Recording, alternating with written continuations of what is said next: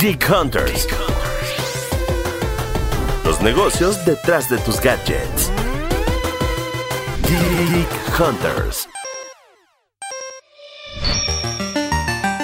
Bienvenidos una vez más a Geek Hunters, el podcast de tecnología de Grupo Expansión. Mi nombre es Erendira Reyes y en esta ocasión estoy súper contenta, muy emocionada y la verdad es que me gusta mucho tener este tipo de colaboraciones porque, porque me alegran el día y, yo sé que les va a alegrar el día a ustedes escuchas porque tengo dos invitados de honor. Son José Luis Adriano. José Luis Adriano es reportero de tecnología, bien conocido allá afuera. Ahorita andan un poco dando colaboraciones en algunos medios, pero está más enfocado en toda esta parte de eh, seguir creciendo profesional y educativamente. Entonces me da, me da mucho, mucho gusto que Pepe esté con nosotros. Pepe, ¿cómo estás? ¿Dónde te encontramos? Y bueno, bienvenido a Geek Hunters. Ere, qué cool, muchas gracias por la invitación. Yo soy muy fan de Geek Hunters y estoy muy contento de que me hayan invitado. Y eh, pues sí, estoy ahorita haciendo de todo un poco, pero sigo muy clavado en tecnología. Y mi segundo invitado es Emilio Saldaña Pisu, que siempre es un gustazo platicar. Extraño a mucho a ambos porque no nos hemos podido ver en, vivo y a todo color desde hace mucho tiempo. Pero Pisu, ¿cómo estás? Bienvenido a Geek Hunters. ¿Cómo estás, Ere? Pues la verdad, igual que, que, Pepe, que José Luis, muy contento y muy emocionado de estar en ese tipo de lugares que básicamente normalmente corro, por ejemplo, a Spotify para poder escuchar justamente este programa. Entonces a mí me da muchísima emoción estar contigo y con Pepe platicando de esto. Además, sigo muy de cerca los trabajos que hace Pepe y me, gusta mucho la oportunidad de poder intercambiar ideas contigo y con él el día de hoy. ¡Qué honorazo! Entonces, antes de entrar de lleno, quiero hacer anuncios parroquiales para todos los que están allá afuera escuchándonos. Recuerden seguir las redes sociales de Expansión eh, a través del hashtag Geek Hunters, hacernos llegar todos sus comentarios, dudas, sugerencias, experiencias y demás que estén teniendo, sobre todo alrededor del tema que vamos a tratar que es un tanto polémico y que nos gustaría, eh, la verdad, saber, y a mí en lo personal me gustaría saber lo que, lo que la opinión pública dice, porque pues vamos a hablar de lo que es la, un poco la censura, libertad de expresión y demás, pero muy, muy enfocado en el bloqueo que acaba de vivir eh, Donald Trump a partir de que varias redes sociales, entre ellas Twitter, entre ellas Facebook, entre ellas Instagram, e incluso la que ni siquiera ya nos acordamos, pero todavía existe, Snapchat, hicieron en torno a, eh, al presidente por eh, varias declaraciones que tuvieron y que devinieron en la toma del Capitolio la semana pasada. Entonces, el tema está bastante bueno. Eh, pero antes, chicos, eh, ¿en dónde los encuentran eh, para, para que puedan también interactuar y ser parte de la conversación digital? Si quieres, Pepe, primero. Claro, yo estoy en Twitter como arroba Adriano Dreamer, así me encuentran, arroba Adriano-Dreamer. ¿Y tú, Pisu? Yo estoy en arroba Pisu con Z en Twitter también y estaré encantado de estar platicando de estos temas que, como muy bien describes, es, es, es polémico. La verdad es que me parece, creo que no hay una postura final fija pudiera declararse ganadora y eso es lo que lo hace muy interesante. Exactamente. Y bueno, en mi caso me encuentran en Twitter como Eresina Eresina, en Instagram como Eres Eresita y ahora sí vamos de lleno. Y la primera pregunta que voy a poner en la mesa y que me gustaría que empezáramos a platicar es, ¿creen que todo este bloqueo y todo este, este veto que de repente hubo llegó a tiempo, llegó tarde, llegó anticipadamente, un poquito ¿Cómo, cómo, ¿Cómo lo vieron y qué piensan ustedes como expertos en tecnología? A mí me llama, por ejemplo, la atención mucho de lo que hemos visto en los últimos días, el cambio de timón que la sociedad vimos respecto a lo que calificábamos que estaba sucediendo con el presidente Trump. ¿Qué quiero decir? Que hasta hace muy poquitos días, justamente la queja podría haber sido el se han tardado mucho y han sido muy permisivos. Y de un momento a otro, la queja fue más bien al revés. La queja es de están censurando y acallando al presidente. Entonces me llama mucho la atención cómo la caja de resonancia ha cambiado de tonalidad de, de, un, de un momento a otro de manera muy radical. Yo particularmente eh, siento que me ha llamado mucho la atención desde hace varios meses cómo tanto Mark Zuckerberg de Facebook como Jack Dorsey de Twitter eh, plantearon dos caminos, dos rutas muy distintas de lo que entienden por libertad de expresión y por acceso a la información. En el caso de Facebook, la decisión fue Vamos a dejar que los contenidos sean publicados y vamos a dejar que la gente pueda, a través de acceder a los contenidos, tomar una decisión informada, con todo lo que podemos platicar al respecto que implique esto. Y por el otro lado, Twitter dijo, yo creo que sí hay información y hay llamados que pueden poner en riesgo incluso la integridad física de las personas. Y en ese sentido, nosotros sí vamos a tomar una postura más de, a ver, si esto es claramente falso o fuera de la realidad, vamos a avisarle a la gente que esta información de alguna forma no es correcta para que tengan cierto tipo de, prevención. Entonces me llama mucho la atención cómo ha cambiado el discurso. Ahora, Pepe, digo, en específico una de las posturas que me, que me llamó la atención fue la tuya y, justo también dije, quiero que esté en el, en el podcast porque me gustó esta parte de, bueno, tal vez se tardaron, pero sobre todo por qué se tardaron, ¿no? O sea, estamos hablando de una cantidad de información y una cantidad de usuarios a la que llegaba Donald Trump. Entonces, un poquito, ¿cuál es tu postura al respecto? Coincido con Piso en muchos aspectos. Eh, yo creo que definitivamente era cuestión de tiempo tal vez para que llegara a ocurrir y había sido gradual. Recordemos que hace algunos meses ya no precisamente censura como en este caso de la cuenta o bloqueo de la cuenta, sino que más bien aparecían algunas etiquetas como de aguas, esta información que está tuiteando esta cuenta oficial del presidente está disputada, ¿no? Que sobre todo en los temas de las elecciones. Pero siento que eh, a raíz de este de las protestas en el Capitolio fue, digamos, la gota que derramó el vaso.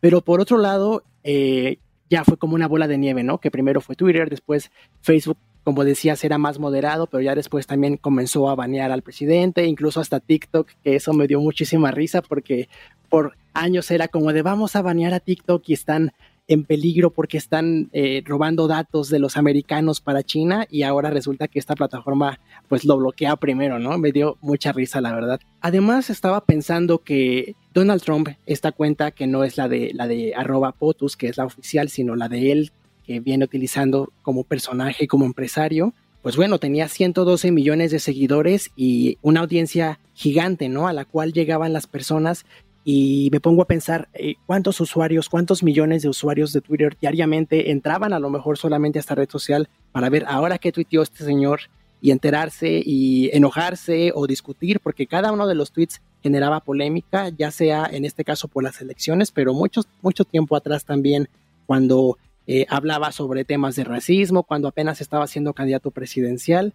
Y digo, son meses y años de que a final de cuentas era un generador de contenido muy activo y ahora de pronto pues ya desaparece, ¿no? Entonces lo que yo estaba pensando al respecto es que bueno, sí lo bloquearon, pero tampoco es como de wow, Twitter es como el salvador eh, por, por, por fin ponerle un alto a lo que estaba diciendo, sino que también por otro lado, de cierta manera se estaban beneficiando de tener un creador de contenido tan activo que mantenía una generación constante en esta red social y es lo que estaba pensando, ¿no? A ver, es, ok, ya se están dando estas respuestas, pero ¿qué tal todo, todo el, tráfico que generaron, todos los ingresos? Porque a final de cuentas el tiempo de uso en las pantallas cuando estás en una aplicación, pues es lo más valioso para las, para las apps, ¿no? Y es a partir de lo que monetizan eh, los ads que tienen con, con todas las empresas. Entonces, creo que esa discusión también se me hace muy interesante. No, y de hecho lo es. De hecho, algo que, me llamó mucho la atención de un análisis que, estaba leyendo justo ayer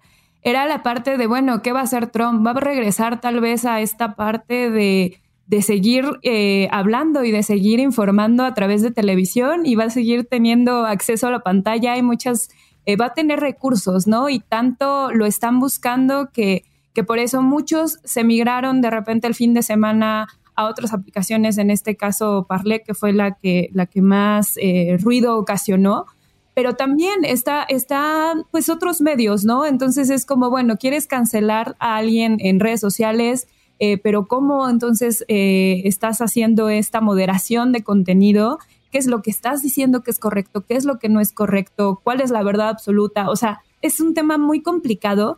Y ahí justo creo que, creo que la siguiente pregunta que les tengo va enfocada en, bueno, el, con todo el, el, poder, eh, Amazon, Apple y Google decidieron que Parler no iba a poder tener acceso a sus plataformas y bueno, terminaron este movimiento que estaban teniendo, y por eso es mucho la discusión de la parte de libertad de expresión y demás.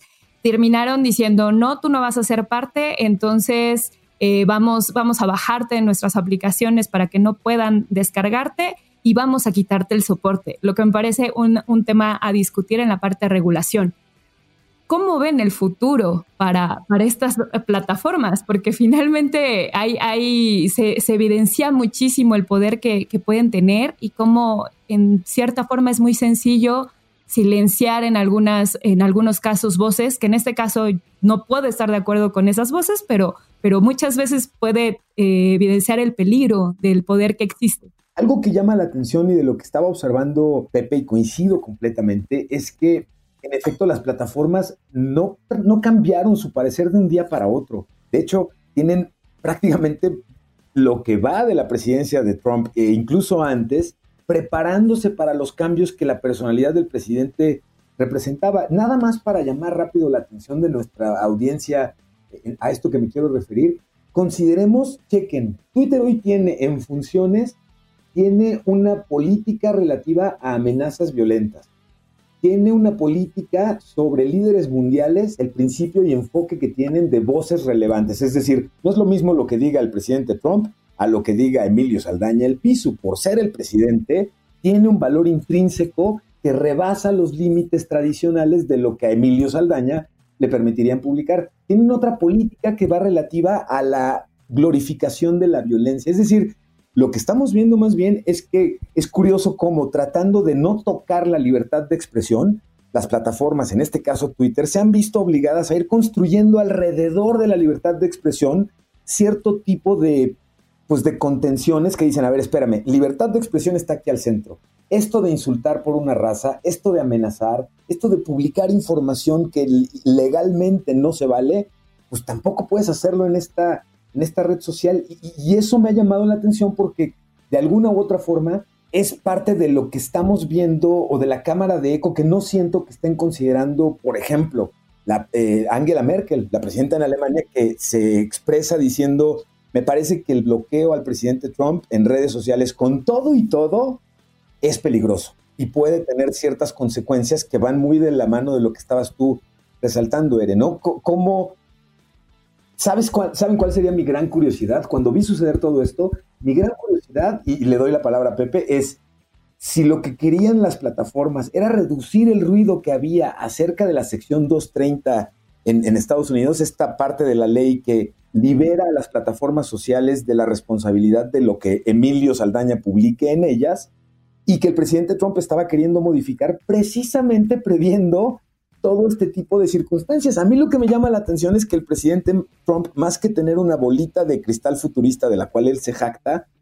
el punto es, él mismo se ha encargado de vencer todas las resistencias que se han ido poniendo y asegurarse de decir, van a decir que estoy violando las cosas y se van a quejar. Y cuando sucede, pues claro que es muy cómodo salir y decir, ven, se los dije, sabía que iba a suceder. Sí, definitivamente. O sea, lo, lo cierto es que si hay una persona en este mundo que tiene acceso a reflectores cuando los quiere, en el momento en el que los quiere, es Donald Trump y desde años ha utilizado este poder a través de Twitter para que el mensaje que él eh, escriba sea noticia al segundo siguiente, ¿no? Y creo que también había sido una decisión, una discusión interna en Twitter. Yo recuerdo pláticas, por ejemplo, con Hugo Rodríguez, que ve parte de política pública, que él decía, bueno, sí está tuiteando cosas que pueden ser engañosas o misleading, como ellos las, nombran en, como en, la plataforma, pero al mismo tiempo es una figura pública y nos ponemos en una situación eh, pues muy delicada de decir cómo limitamos el acceso a la información de las personas que deben saber lo que está tuiteando un presidente de un país tan importante como Estados Unidos o lo bajamos porque incumple nuestras políticas. Y yo siento que en este caso, si se decidieron hacerlo, fue por una combinación de factores. En primer lugar, que fue algo más grave, no fue nada más que, bueno, es, es grave también decir el COVID no existe, o, pero bueno, en este caso fue una protesta, que hubo muertes y, que para muchos ponía en riesgo la democracia de Estados Unidos, ¿no? Pero además de eso, siento que como ya Trump va de salida, dijeron, bueno, ya lo podemos ahora sí bloquear, ya no nos, eh, a lo mejor, ya no vamos a tener tantas represalias si lo hubieran hecho al principio de este año, por ejemplo, o del año pasado, porque yo sí creo que, que, muchos eh, dentro de esta empresa eh, pues pensaban desde cuándo banearlo, pero ahora fue como de, bueno, no sé. Y bueno, ya a lo mejor poniéndonos un poco más especulativos, a lo mejor hasta puede ser como un movimiento de quedar bien con la siguiente administración, ¿no? Y decir, bueno, este, estamos en contra de que esto haya pasado, ya tomamos nuestras acciones y ahora pues a ver cómo reacciona el gobierno entrante, ¿no? Porque si algo está sobre la mesa es la regulación a las redes sociales, porque el hecho es que son cada vez más poderosas y a lo mejor ni siquiera nosotros éramos conscientes del poder que estaban ejerciendo. Exacto, y de hecho qué bueno que lo pones en la mesa y que igual ya Piso lo, mencionaba. Eh, creo que eh, ya se han eh, promulgado varios comisionados, la, la propia Angela Merkel también ya lo ha dicho, y, han, han, puesto de nuevo el dedo en el renglón, así de, oye, esto no me está oliendo bien, hay que regularlo y vamos a empezar a buscar varios frentes. Viene Joe Biden, sí, pero finalmente las redes sociales son globales, entonces eh, si se pusieron a pensar solamente en, la entrada del nuevo presidente de Estados Unidos, está perfecto porque en casa pues tal vez las cosas van a estar bien, pero fuera de casa eh, pusieron los reflectores incluso a ellos mismos. Y ahí más bien igual, eh, vienen algunas, algunos cambios, algunas modificaciones en torno a, cómo se manejan los usuarios, cómo se manejan los datos de los usuarios y demás en Europa. Y, ahí me gustaría empezar a ver, eh, pues, cómo, cómo van a empezar a controlarlas, cómo van a empezar también a, decir, bueno, creo que esto es válido, creo que esto no es válido. Pero no sé ustedes cómo vean a la parte de la entrada de, de Biden para la próxima gestión, porque tampoco es como que sea tan amigo de las tecnológicas y tampoco se ha promulgado como que les las vaya a dejar hacer eh, sus imperios como lo siguen haciendo. claro, a mí creo que me ha resultado muy interesante. Yo estoy viviendo, llevo seis meses viviendo en Estados Unidos y me ha tocado tener otra perspectiva de esta situación, ¿no? Y comentarios de, de, otro tipo de personas, porque como dices, estamos en otro lugar del mundo, estamos en México y las redes son globales, pero desde casa es interesante porque en todas eh, las campañas y las elecciones que fueron pues en noviembre, había mucha conversación respecto a las redes sociales y lo importante que era poner una regulación, sobre todo las grandes tech, ¿no? De Big Tech, Google, eh, Twitter, Facebook, definitivamente, incluso Apple, por el poder que cada vez acumulan y influencia que ejercen sobre todos los millones de usuarios alrededor del mundo, ¿no? Yo, eh, por lo que he estado viendo, hay algunas algunas eh, leyes que se han puesto sobre la mesa en tema de comunicaciones para que eh, uno se puedan dividir a lo mejor las grandes compañías. Lo, pongo más o menos como en México el, ejemplo de las preponderantes que las obligaron de pronto a que se partieran para que se pudieran hacer eh, un poco menos poderosas. Sería interesante, la verdad a mí me gustaría mucho que pasara algo así solo por ver el mundo arder y ver si de verdad alguien se anima a desafiar a estas compañías, porque se ha dicho mucho, pero yo creo que sí sería bueno, más allá de decir me gusta tal plataforma o uso tal, eh, no sé, sistema operativo o lo que sea, creo que sería muy bueno ver eh, un precedente de esta magnitud, porque hasta el momento creo que solamente la Unión Europea ha liderado temas de regulaciones que incluso han afectado a todo el mundo, como cuando, ¿cómo se llamaba esta ley? La GDRP. La, el GDPR. Sí, justo. La que, eh, pues, monitorea los datos que las empresas estadounidenses manejan de algún usuario americano y creo que eso fue algo que impactó en todo el mundo, ¿no? Y pero bueno, surgió en la Unión Europea. Entonces yo creo que sería bastante interesante que algo así ocurriera en Estados Unidos y pues toca ver. Pero por otro lado, eh, yo creo que anticipando estos movimientos que podrían ocurrir en, este año o en próximos años, las empresas como que están tratando de regularse y de probar que se pueden regular a sí mismas, ¿no? Y por eso, como decías, Pisu, están como que poniendo regulaciones alrededor de la libertad de expresión, de decir, ok, no es tal censura, pero pues aquí están estos escenarios en los que sí podemos tomar acción, tanto en temas de violencia como de desinformación sobre el COVID o sobre alguna eh, otra situación que potencialmente pueda perjudicar eh, la libertad de expresión y, lo veo como un intento de decir, miren, ok, a lo mejor nos quieren regular, pero vean que estamos tomando acciones y que sí podemos, pero al final la decisión pues será de los gobernantes y sería muy bueno que ocurriera algo así. No sé qué ustedes piensen. A ver, Piso. Híjole, yo estoy muy de acuerdo contigo, Pepe. Además, yo agregaría una cosa. En a lo largo de la historia, particularmente con las tecnológicas, cuando se han presentado este tipo de casos y las mismas empresas han ofrecido autorregularse,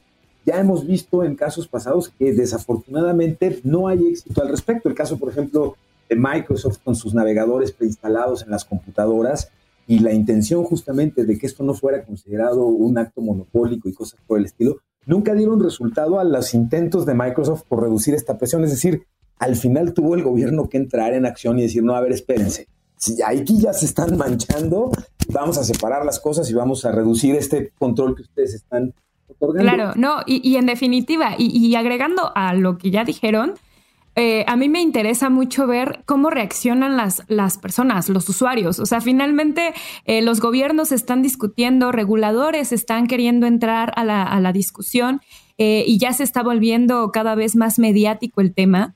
Pero cuando te pones a pensar, y lo vimos mucho con toda la polémica de TikTok en Estados Unidos, y todos pensando que TikTok también, por su popularidad, no iba a a tener, vamos, un efecto la, la regulación y realmente eh, muchos iban a querer seguir teniendo la aplicación en su, en su teléfono y platicando justo con los que estaban en Estados Unidos, creo que incluso contigo, Pepe, medio lo vi, con otros amigos que están en Estados Unidos que me decían, no, es que en realidad como una cuestión personal, muchos están eliminando la aplicación y demás por este discurso y porque están de acuerdo con este discurso. Y a mí lo que, lo que me impresiona es la parte de decir, bueno, tienen tanto poder, pero mucho de este poder es justo por los seguidores, por los usuarios, por la cantidad de anunciantes que existen y que están pues accediendo, vamos, a estos servicios y que tienen eh, por eso tanto poder y por eso es que pueden manejar en cierta forma y tener este eh, discurso de poder monitorear cómo, cómo se está conviviendo, qué es lo correcto, qué no es lo correcto, qué es lo que sí puede entrar y qué es lo que no puede entrar.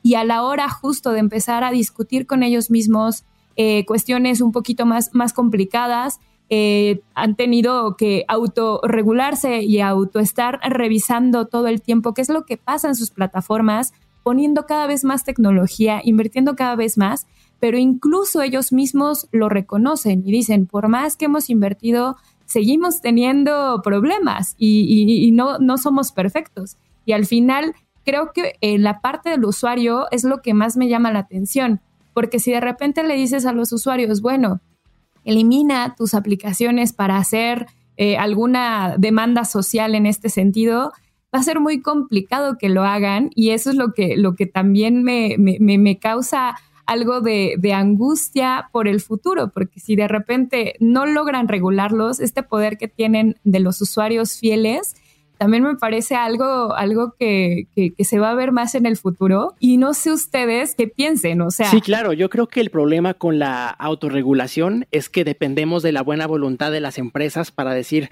ok, voy a tomar esta serie de acciones porque soy buena onda y me preocupo por la privacidad y a lo mejor un tema de marketing para quedar bien, ¿no? Pero eh, eh, a final de cuentas, pues es una regulación a modo y, por ejemplo, me llama la atención el movimiento ahorita de, de las personas que están eh, instalando Telegram y que ya superó los 500 millones de usuarios en estos días a través de esta campaña que hay justo, ¿no? Para que decir, ok, eh, WhatsApp está cambiando sus términos y condiciones y están compartiendo mucha información con Facebook para que aparezcan anuncios personalizados y no nos gusta eso. Y bueno, ese es como un ejemplo de una movilización, ¿no?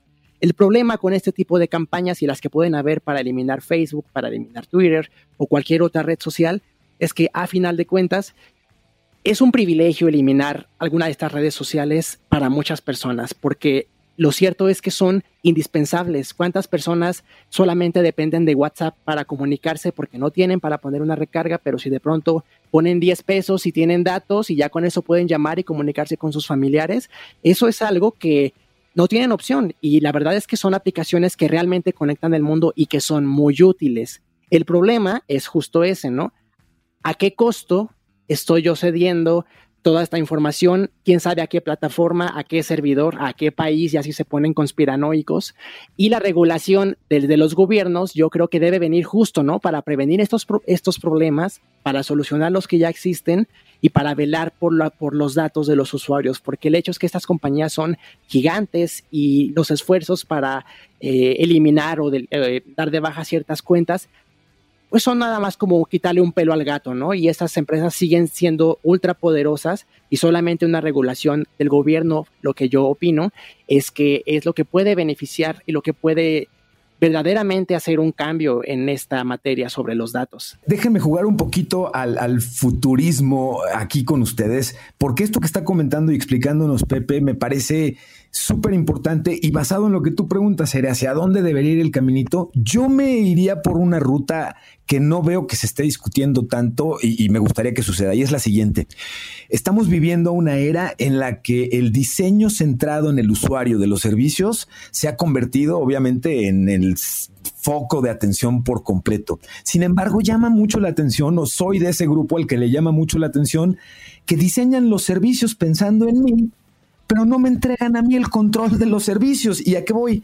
Yo querría creer en la revolución de los datos, poniendo al dueño de los datos, es decir, a nosotros usuarios, al centro de este mercado. Y si Facebook o Instagram o Google quiere vender mis datos y quiere vender mis gustos y quiere vender mis hábitos de consumo, yo quiero ser quien reciba esa lanita. Y yo quiero decir, ¿sabes qué? A esta marca de cigarros, porque me sacó la lengua la semana pasada, ni le vendo, ni le presto mis datos, ni me presto para estar en sus bases de datos de tal. Y en cambio, estos otros productos me interesa mucho que me consideren como consumidor y si hay promociones y si hay tal, me interesa participar. Yo querría creer en un entorno digital en el que en efecto los usuarios recuperáramos la propiedad de nuestros datos y coexistamos con las plataformas sociales pero convirtiendo esa moneda de cambio que hoy es la información, pues correctamente enfocada de quién es esa información y quién debería ganar en todo caso por ella. Claro, en definitiva, yo, yo coincido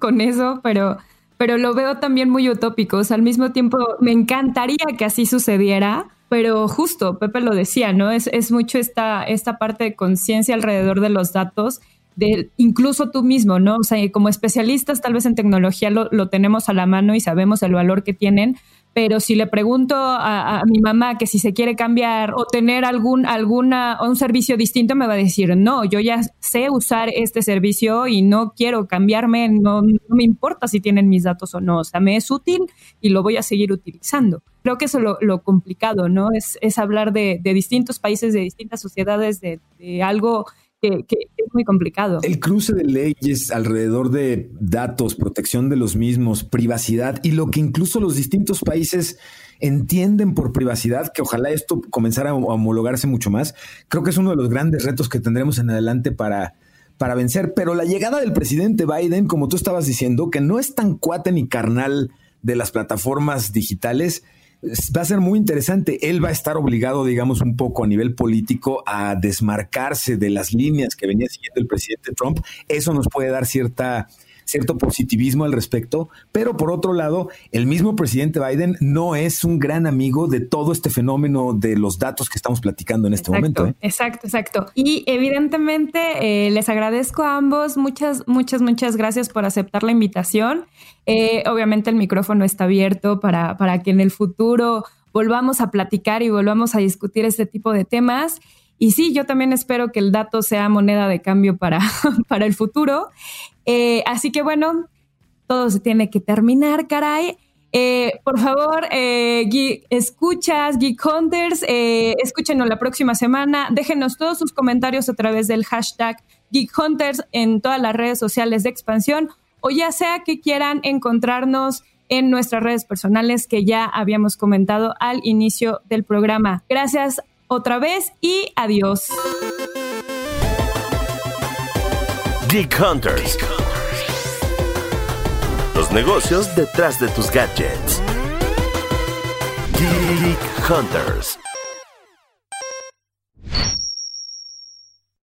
Hello, it is Ryan, and I was on a flight the other day playing one of my favorite social spin slot games on chumbacasino.com. I looked over the person sitting next to me, and you know what they were doing?